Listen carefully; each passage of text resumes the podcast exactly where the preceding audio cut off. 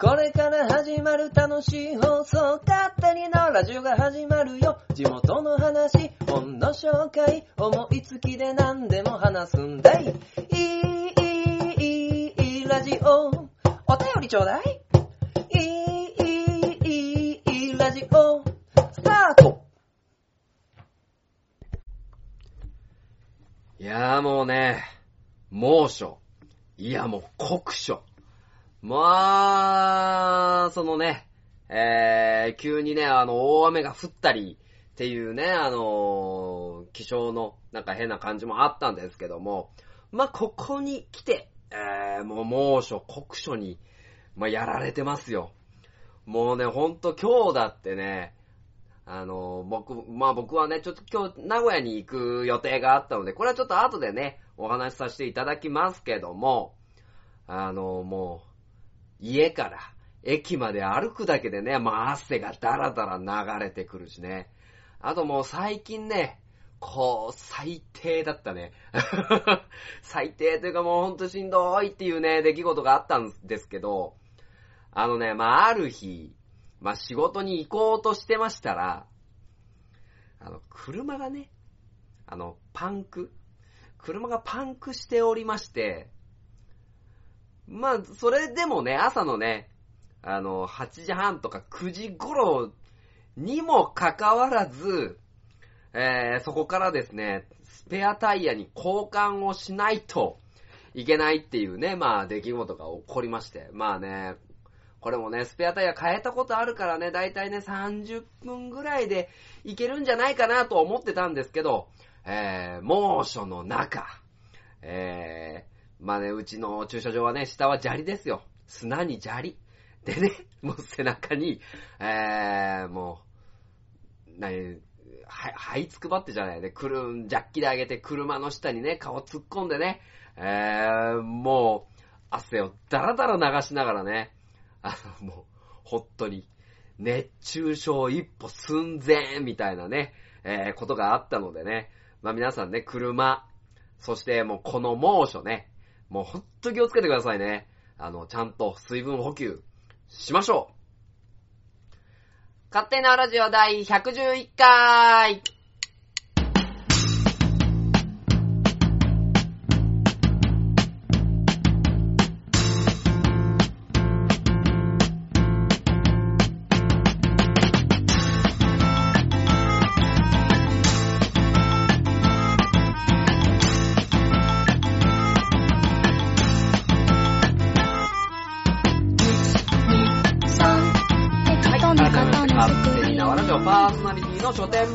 ございます。まあね、本当に、もう大雨からの猛暑ですね。で、まあ今回ね、あの、大雨があって被害に遭われた方にはですね、あの、大変ね、あの、大変な思いがあると思いますので、あの、早く早くね、あの、まあ復興、あの、することをお祈りするというのをですね、あの、冒頭にお話しさせていただきます。まあ、この後のね、あの、勝手に縄ラジオに関してはですね、まあ通常通り、まあ行おうかなと思っておりますので、ね、えー、よろしくお願いいたします。まあこの、岡山の真備町、まあとうとうのね、まあ話をさせてもらったのも、この後ね、えー、お話しさせていただく内容に、まあ続きではあるんですけど、まあそれにしてもね、まあ今年の夏はなんかもういつもよりしんどくないですかね。もう本当に、もう本当にうちから駅なんでね、もう徒歩10分ぐらいですけど、もう徒歩10分ぐらいの間にですね、もうだらだらだらだら、あの、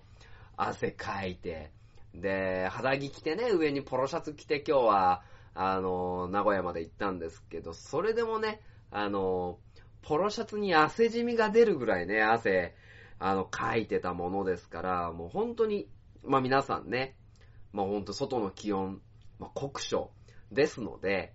あの、ちゃんとね、まあ水分補給と、あとは、あの、ちょっと、あー、外にいすぎたなとか、そういうことがあったらね、あの、ちゃんとね、あの、冷房が効いてる部屋だったりとか、日向の風通しいいところでね、あの、体を休めるっていうことが大切なんじゃないかと、えー、思いますので、まあ皆様ね、どうぞお気をつけください。で、えー、まあ今日の内容なんですけど、えー、今日名古屋に行ったこともしかり、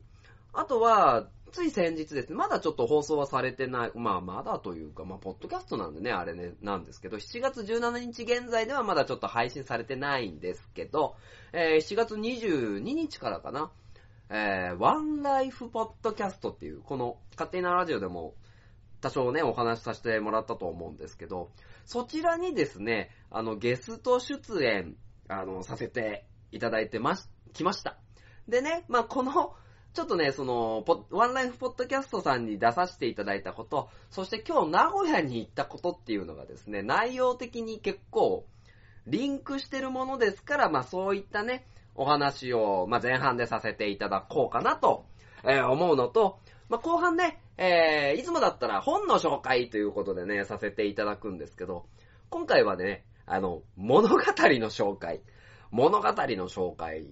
あのー、芝浜っていうですね、あの、落語では、あのー、名作と言われているものをですね、ちょっとお話しさせていただこうかなと思います。まあ、いつものね、本の紹介じゃないのは、まあ、前回僕多少ね、ああ、ふざけたいなーっていうね、付箋を貼った上でね、あまりふざけれない内容なので、えー、まあ、ちょっとここだけね、あの、ふざけてみようかなと。あの、ちょっとずらしね、ずらし、ずらしでね、やってみようかなと思いましたので、まあ、今回芝浜についてお話をさせていただきますので、よろしくお願いいたします。えー、それでは始めて参りましょう。この番組は愛知県東海市に住みます書店ボーイが勝手にお送りするラジオです。スタートしまーす。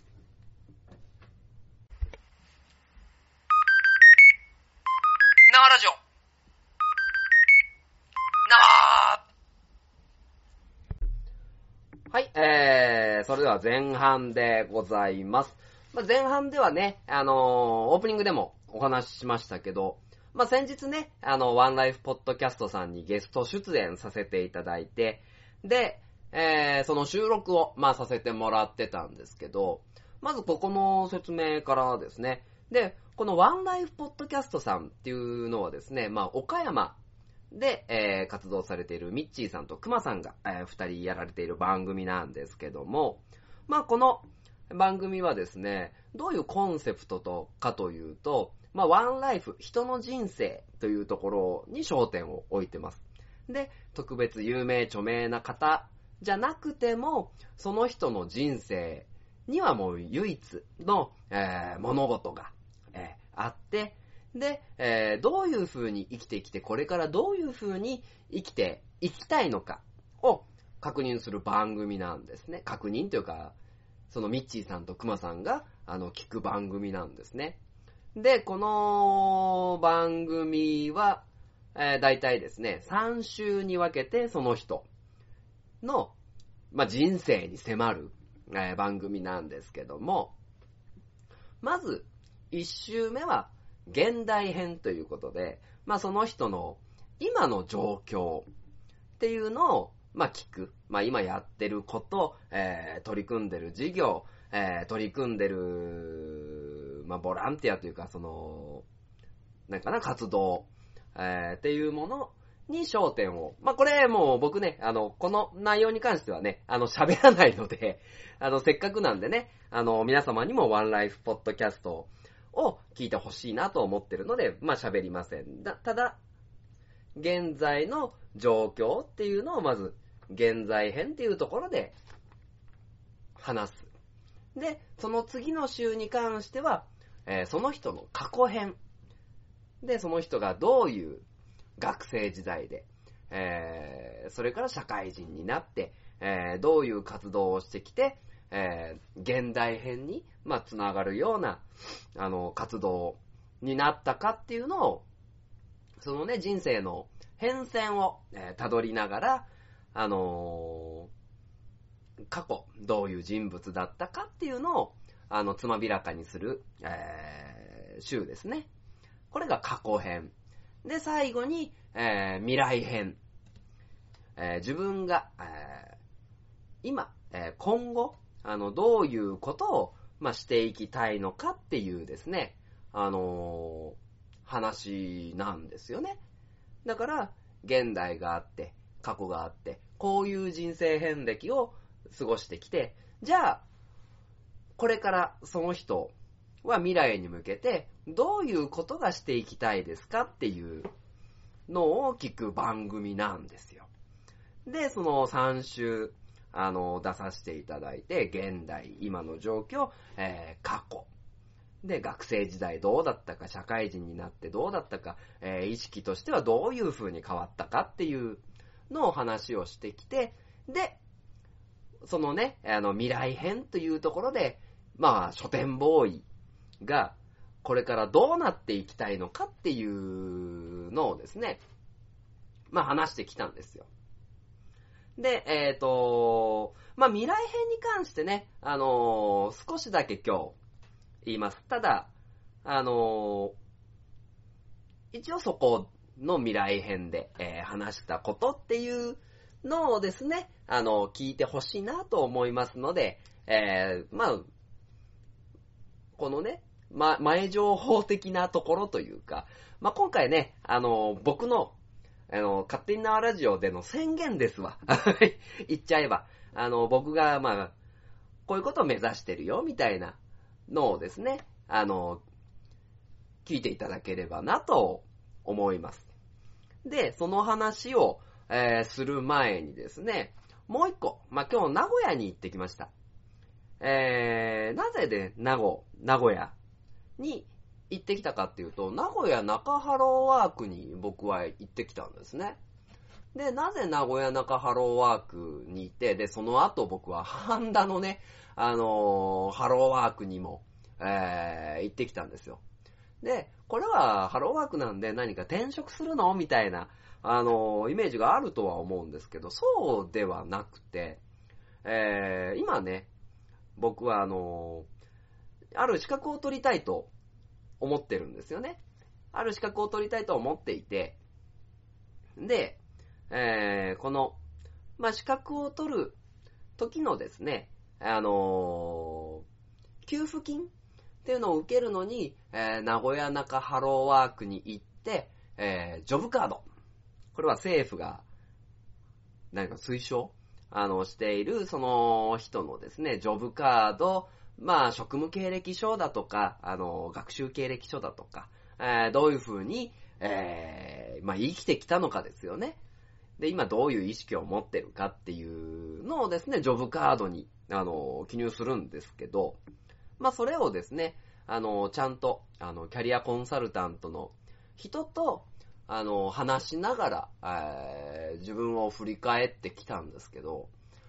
ま、全くね、あの、ワンライフポッドキャストさんと同じなんですよね、やってることといったら。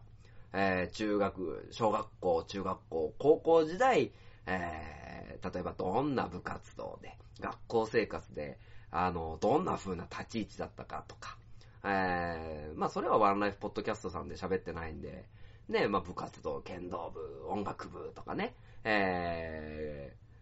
子供の頃はどんな子だったかみたいな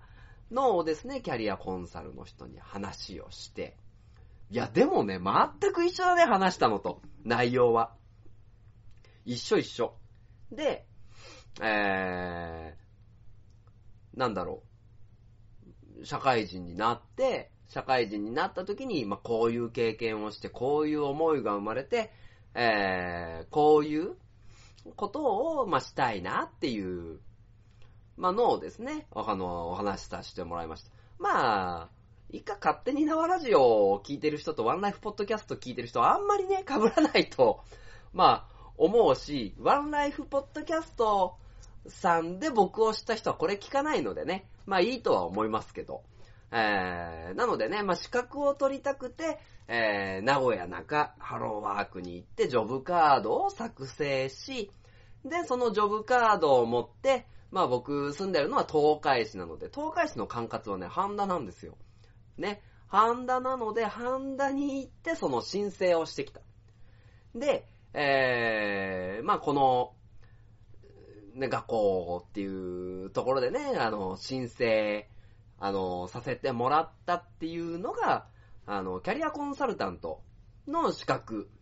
を取りたいと、えー、思ったからなんですよね。だから僕、あの、キャリアコンサルタントになります。これ宣言ね、宣言。はい。えー、まあ、そういった事情等々は、あの、全部、あの、ワンライフポッドキャストさんでも話してますし、えー、まあまあ、キャリアコンサルトっていうと、まあ、まあその人のね、あのまあいろいろな特性っていうのを、まあ鑑みながら、で、それを、まあなんとかね、えー、まあ形にしてあげる手助けをするっていう、まあところなんですけど、まあキャリアコンサルタントっていうのを、まあ目指したいと思って、えー、学校に通うことにしました。なので、なる。で、えー、もう一つ言うと、まあ、個人的にはもう、お店を持つつもりです。お店を持って、えー、で、えーそこで、えーもう、僕個人としてはね、あの、一つのことを突き詰め、突き詰める性格ではないので、まあ、どういう形になるかはわからないですけど、えーキャリアコンサルタントっていう仕事と、えー併用して、まあ、えーお店も見たいなと、えいう部分で、まあ、どういうバランス感覚でなるかっていうのは、まあ、現段階ではわかんないですけど、えそういう、まあ、お店、まあ、お店のコンセプトとかは、あのーまあね、ワンライフポッドキャストさん聞いていただいてもいいですし、えーまあまあ、要するに人が集まれる場を、あの、作りたいなと、えー思ってるんですよね。で、まあ、こんなね、こういう、こんなねって言ったらね、こういう、まあ、勝手になラジオだとか、あのーそういう人を呼んでね、あの、お話をしたりだとか、そういうイベントが、えーできるお店っていうのを、まあ、目指してます。っていうところで、えー、まあね、なんとか40過ぎまでにね、あの、1、1 2っていうところまでにね、何か形に、41に、いやー、40だな、40までにね、あの、その、足がかりっていうのは作りたいなとは、まあ思ってるので、えー、まあただ、ワンライフポッドキャストさんでも話した。で、もうこの勝手に縄ラジオでも話す。えー、まあまあ、もうミッチーさんね、ごめんなさい、触りなんでね、ちょっとこれだけ許してください。えー、触りなんで、えー、キャリアコンサルタントになって、まあ、お店っていうのを作って、えー、そういったところで自分の人生っていうのをですね、あの、実りのあるものにしたいなと、まあ思ってますので、まあここで、まあ勝手なラジオを聞いてくださる方にね、あの、何かしら宣言というものがですね、あのできればと、えー思いましたので、えーまあ、何かね、あのそういったことがまた形になったら、まあ皆さんにお知らせできたらなと、え思いますので、どうぞよろしくお願いいたします。ということと、ことと、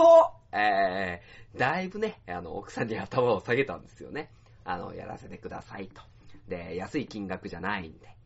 ただね、あの、給付金を受けるとね、まあ40万全部でかかるって言われたんですね。まあちょっと受講料と、受講料じゃない、受験料とか別なんですけど、40万かかるところが、この助成金で、えー、半額、ま、給付されるんですよね。半額給付されて、で、さらに、えー一発合格。一発合格だね。一発合格の場合は、さらに、ね、と 20%? トータル70%の助成がされるんで、まあ、使わない手はないですね。使わない手はないので、で、今もキャリアコンサルタントっていうのは、えー、広げて、ちょっとキュッと締めるみたいなね、あの時期の、らしいので、えー、まあそういった部分でね、あのー、まあ、今目指すっていうのもタイミングはいいんじゃないかなと、まあ思いますのでね、えー、まあまあ、よかったら、お願いいたします。ね。まあこれは、今回はね、あの、前半、まあ汗だくになりながら名古屋に行って、で、意外とね、ワンライフポッドキャストさんでもね、あの、車の中で撮ってたんでね、で、エアコンつけるとね、ボーって音鳴るじゃないですか。いや、今日もね、俺本当はエアコンつけたいんだよ。つけたいんだけど、まあ、つけるとね、音があれになるってことでね、あの、ブーブーって音が入っちゃうってことでね、まあちょっと切ってね、まあ今もね、汗だくになりながら先生をしてますのでね、えー、まあまあ、そこだけは、熱中症に気をつけてっていう言葉だけいただきたいかなと思いますので、まあ皆様ですね、えー、熱中症にならないでね、みたいなね、言葉をよろしくお願いいたします。ということで、まあ、書店ボーイの、えー、キャリアコンサルタントになる、そしてお店を作るという宣言でございました。よろしくお願いいたします。CM。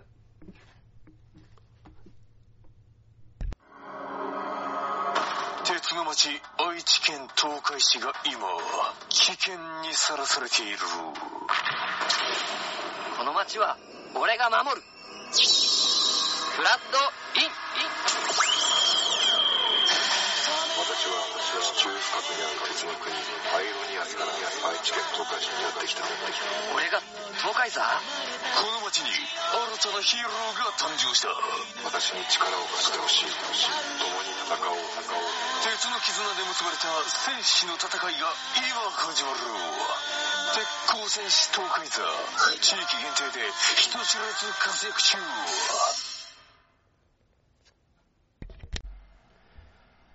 書店ボーイの花本が上手になりたいのコーナーはい、ということで、ここの花本が上手になりたいのコーナーでは、えー、書店ボーイがですね、少しでも花本が上手になれるよう、あ、の、昔のですね、特徴的な曲だったりとか、フリー音楽に合わせて、えー、花本を叩かせていただきます。では、今回はですね、フリー音楽に合わせて花本をですね、上手に叩けるかどうか、ちょっと、や、や、やって、やってみます やってみますので、えー、皆様よろしくお願いいたします。では、スタート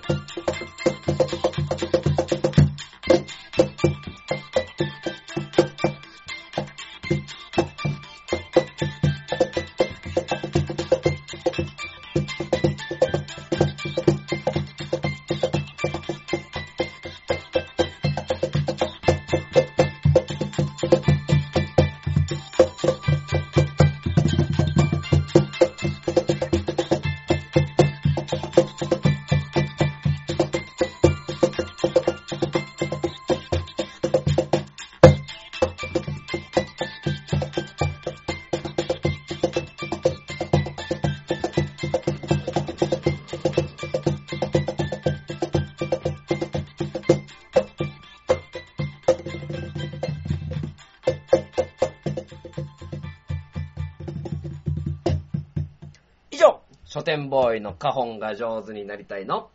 コーナーでした。シュン。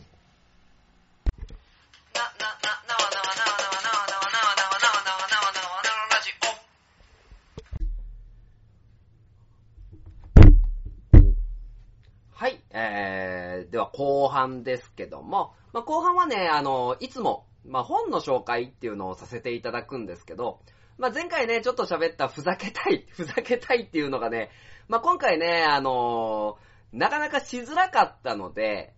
まあ、今回はね、物語っていうところのね、あの紹介を、あ紹介？紹介なのかな？まあ、め、めちゃくちゃまあ有名な、あの古典落語の、まあ、芝浜っていうですね、作品を、まあ、お話ししようかなと、まあ、思いますのでね、あのぜひ聞いていただければなと思うんですけど、まあ、芝浜ってね、落語を少しね、かじったことある人だったらね、まあもう全然聞いたことある、まあ超メジャーなタイトルですよね。わざわざ横文字で言えば。超名作なわけですよ。で、えー、まあ落語の中にある、まあ滑稽話やつ、つや章、あ、でしょうなのかな。まあ、つや笑い話で、えー、あと階段。で、その中にある人情話っていうのがですね、この芝浜と言われてるもので、例えば僕が聞いたことあるのだ、ある方だったら、先代の円楽師匠だったりとか、で、もう一番、あの iPad にもね、えー、入ってて、流れると聞いちゃうのが、やっぱり、男子師匠ですね、立川男子師匠の、えー、芝浜。っていうのがよくね、本当に好きでよく聞く、あの、落語のうちの一つなんですけども、まあ、この、芝浜っていうのをですね、あの、聞いてみて、当然、その、演者さんの、男子師匠ですね、まあ、今回で言うと、の、まあ、表現力っていうところも、やっぱりものすごさがある。ものすごい、あの、ところがあるんですけど、まあ、の、内容がね、あの、なんか綺麗なんだけど、なんか、どうなんだろうっていうのが、まあ一つあってね。で、まああの、ざっとね、まあ、あらすじを言うと、まあ主人公は、まあとある魚屋の夫婦です。で、えー、その、旦那はですね、理由はわからないんですけど、おそらくアルコール依存症みたいな形になって、日々飲んだくれ飲んだくれで、えー、もう仕事にも行かなくなった。で、その仕事にも行かなくなって、えー、一緒に暮らしてる奥さん。まあ、つ、妻ですね。まあ、妻がもう、毎日毎日、まあ、か、酒をかっくらい、で、飯を食べて横になって寝てみたいな、えー、生活をしてる中で、もう本当に働きに行かなくなったもんですから、ご飯が食べれなくなったよっていう、えー、ところからスタートします。で、この、まあ、ご、当然ね、ご飯が食べれなくなると、まあ、もう働きに行ってよって、えー、なるわけですよね。で、まあ、ただね、なかなかそれでも長い、重い腰をね、まあ、上げないご主人な、旦那さんなんですけど、その、旦那さんが今ようやく、あの、奥さんの説得もあり、えー、まあ、仕事に行くっていう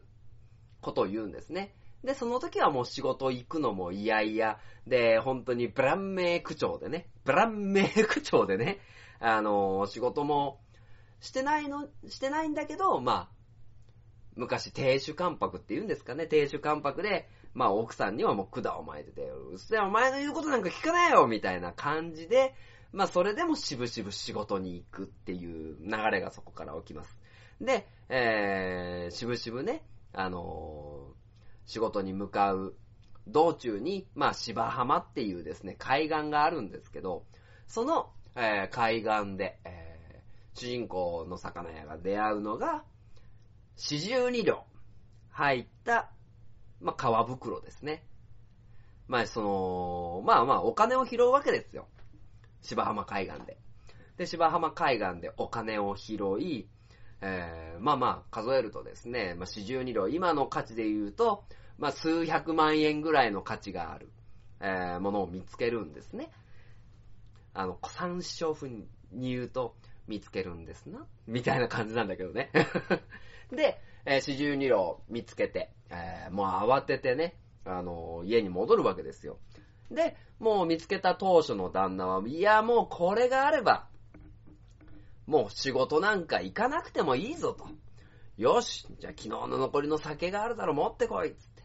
で、飯もあるだろ、持ってこい。俺はもう、一練りしてから一っ風呂行ってまた酒飲むぞ、みたいな、あのー感じになるんですよ。で、まあまあ、あの魚屋の朝なので、競りがあるので多分朝早いんですけども、えー、戻ってきて、で、また仕事に行かず酒をかっくらい、で、えー、まあまあ、酩酊状態のまま横になった、えー、旦那を見ながらですね、奥様ふと思うわけです。で、このままこの人働かないって言ったけど、一生この生活を、まあ、続けるのかしらと、えー、いう、なんて言うんですかね、あのー不安と。で、四十二両誰が使ったものかもわからない。えー、それを使っていいものか。えー、例えば盗人でね、あの、この、江戸時代、まあ、四十四十二両なんていう大金を、えー、取られた場、えー、盗んだっていうね、罪になった場合も、打ち首ですよ、打ち首。打ち首になってしまうので、じゃあ、それの人生っていいのかなっていうことをですね、まあ、あのいろいろ動転しながらもいろいろ考えて、まあ、大家さんに相談しに行くわけですよね。まあ、あの、妻の人は。で、これは最終的に出てくるんですけど、ただ、その状態は良くないと思った妻が取った決断っていうのが、酩酊状態で、えー、旦那が起きて、その時に、まあ、旦那は言うわけですよ。仕事行かないぞ、つって。四十二両で、酒を買ってこいって、飯を食って買ってこいっていうことを言うんですけど、で、奥さんには、旦那に、あんた何言ってんの？夢でも見たんじゃないの？四十二両そんなお金なんかあるわけないよっていうことを言うんですね。で、もう寝ぼけてないで働いておくれよ頼むからみたいなところで、えー、四十二両を拾ったっていう夢にしちゃうんですよね。で、ようやく、ここで、えー、旦那が現実に戻るわけですよ。もう何日も働いてない、えー、食べるものも残ってない。で、目の前にあったはずだった四十二両はない。じゃあ、俺の人生このまま終わっちゃう？働かなかったら。っっていうことに気づいて、ようやくそこで、あの奥さんに、あの謝罪と、あの一生懸命働くっていう宣言をするんですね。で、ようやくその気になった、えー旦那がですね、働きに行き、えーもうそれこそ、まあ、アルコール依存症状態だったわけですから、もう酒も飲まず、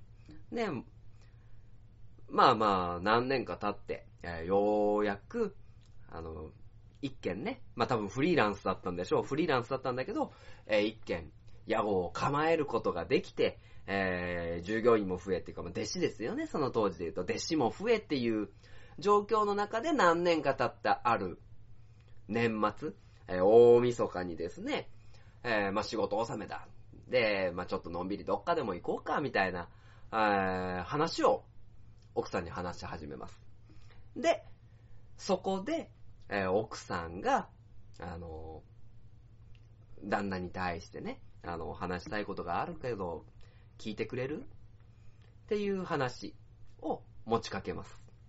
で、その話っていうのはもう四十二両拾った話を夢にしちゃったけど、実は夢じゃなかった。で、この度その四十二両っていうのが持ち主が、えー見つからないっていうことで、なんていうのかな、まあ、手元に入ることになったんだよっていうことを、まあ、伝えました。で、初回にそれを聞いた旦那っていうのは、ものすごく怒ります。おめえ何やってんだ俺に勝手に四十二両って。はした金じゃねえぞつって。で、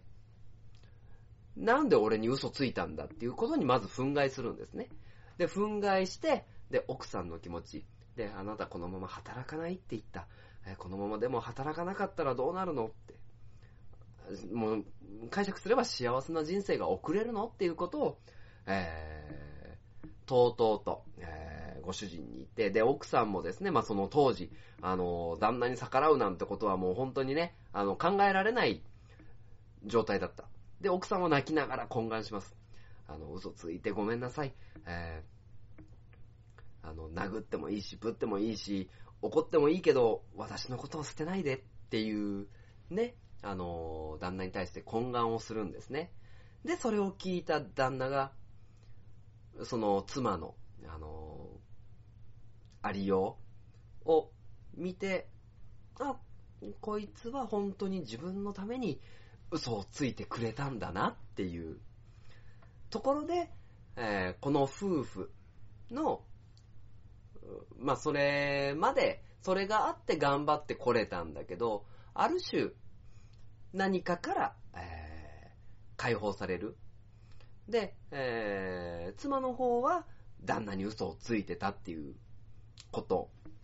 で、旦那に関してはそれがあってここまで頑張ってこれたっていうこと。この二つの解放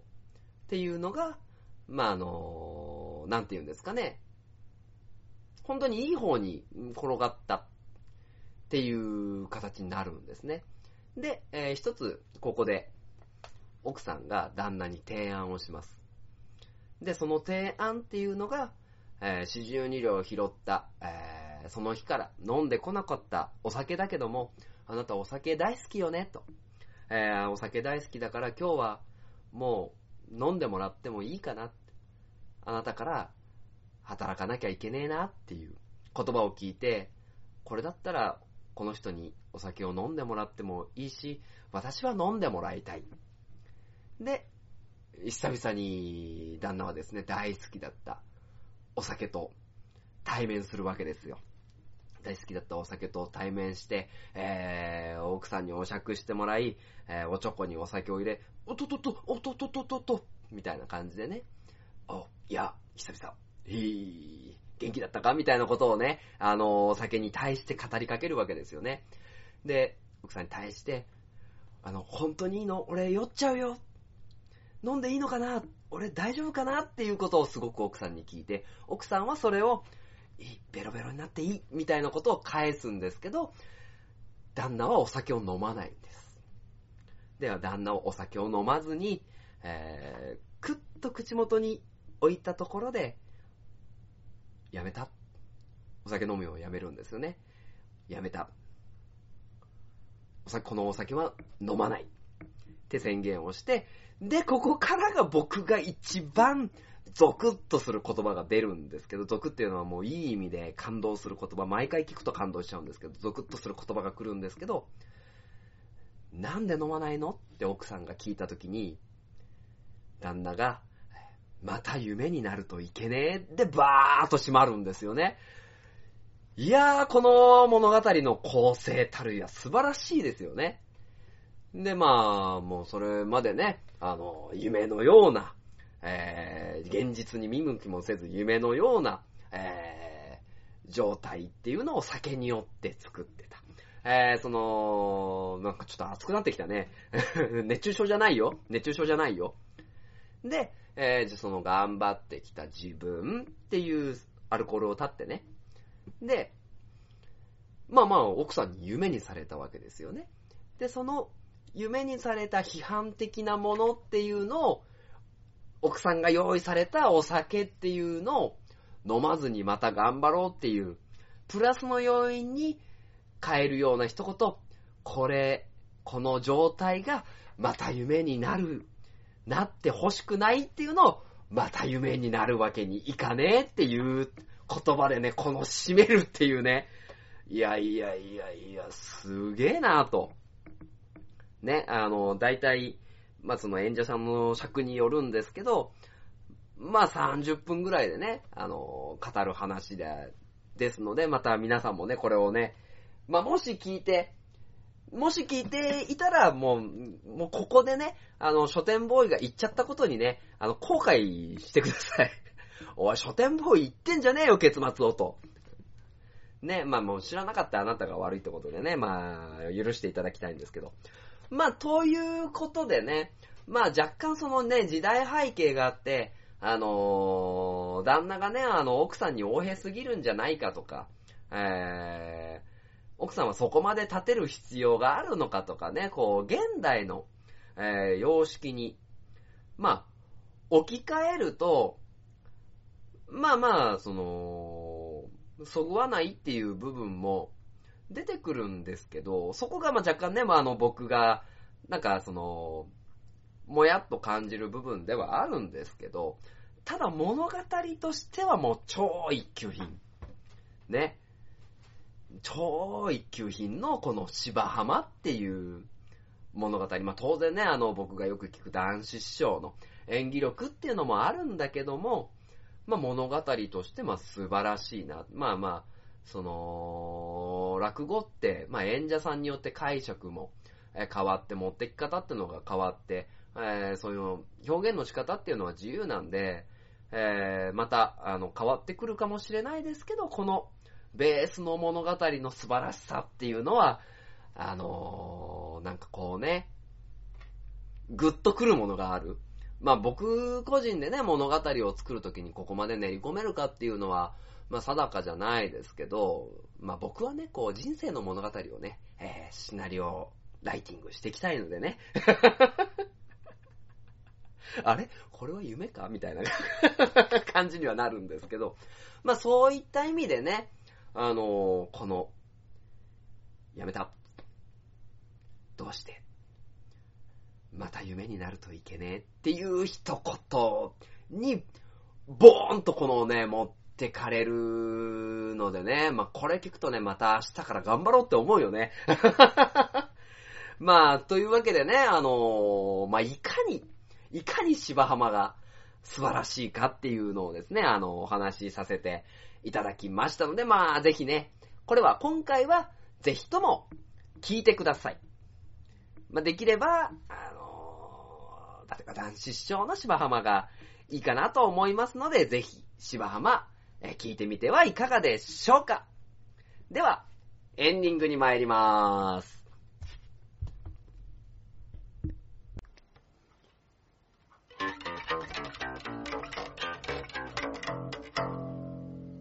勝手なラジオ。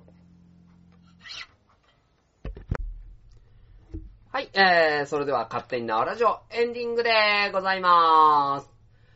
まあね、ふざけれなかったね、今回。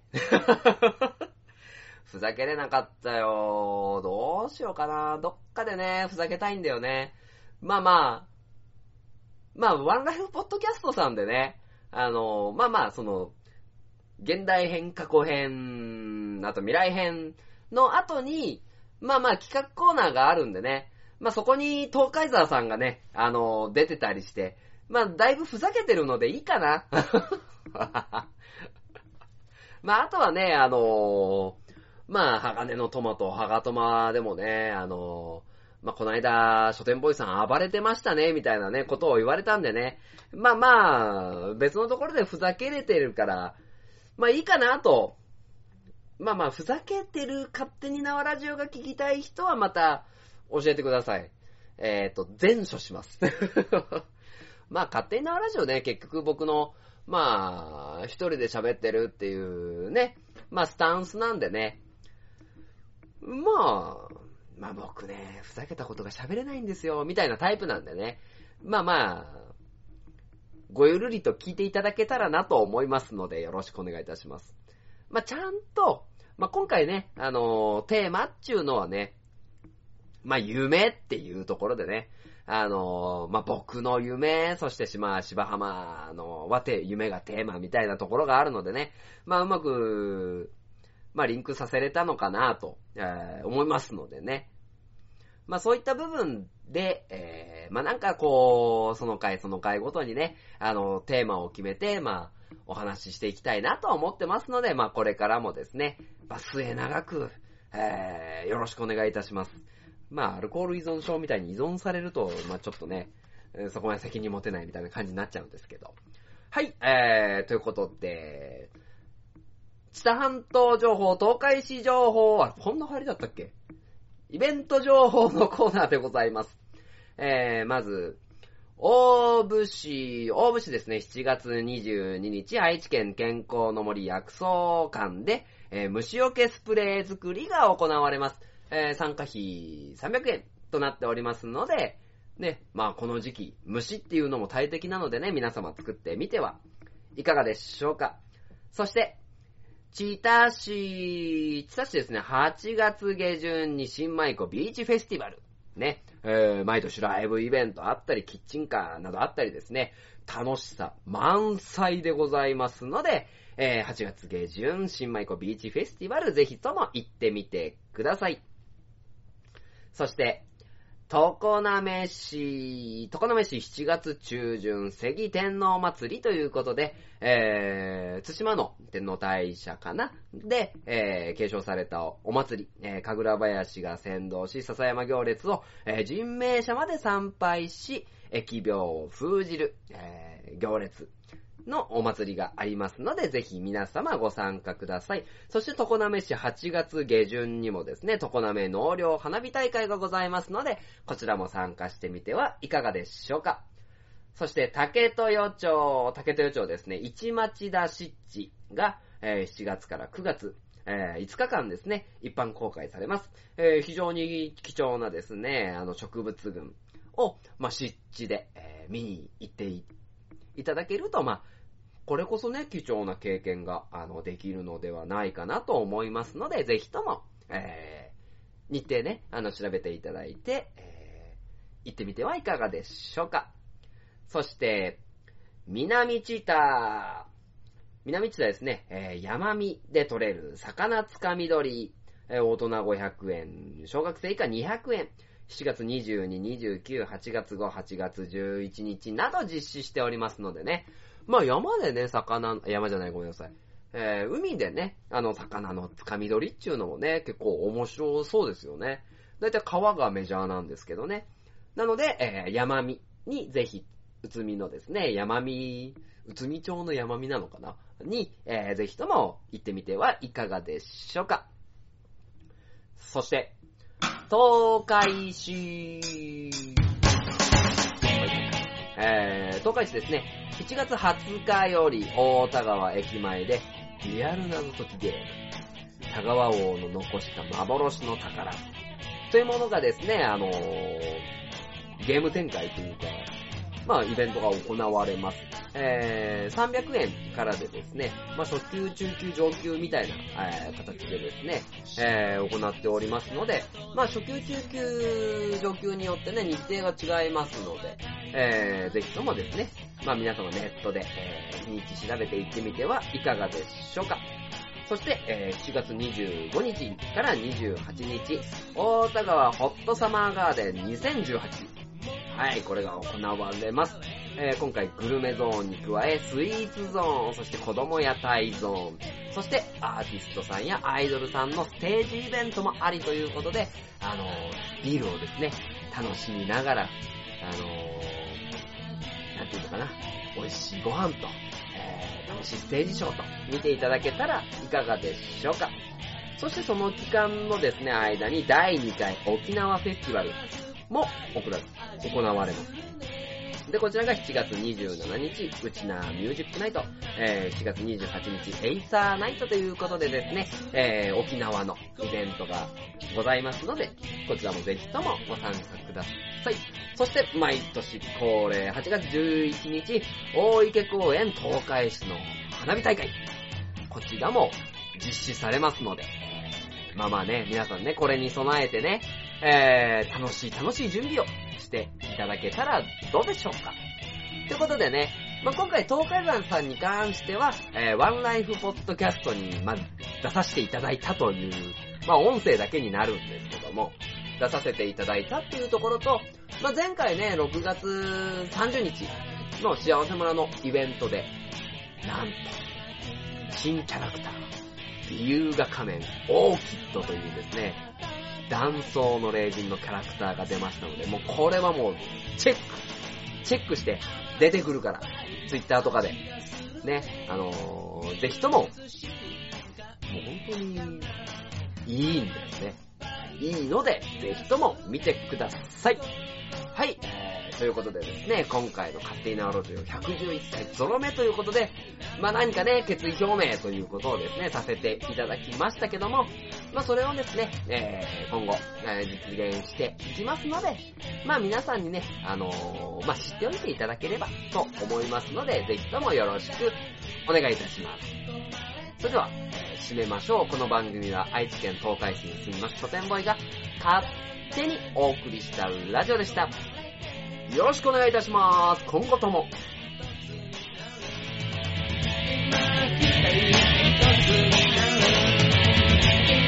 今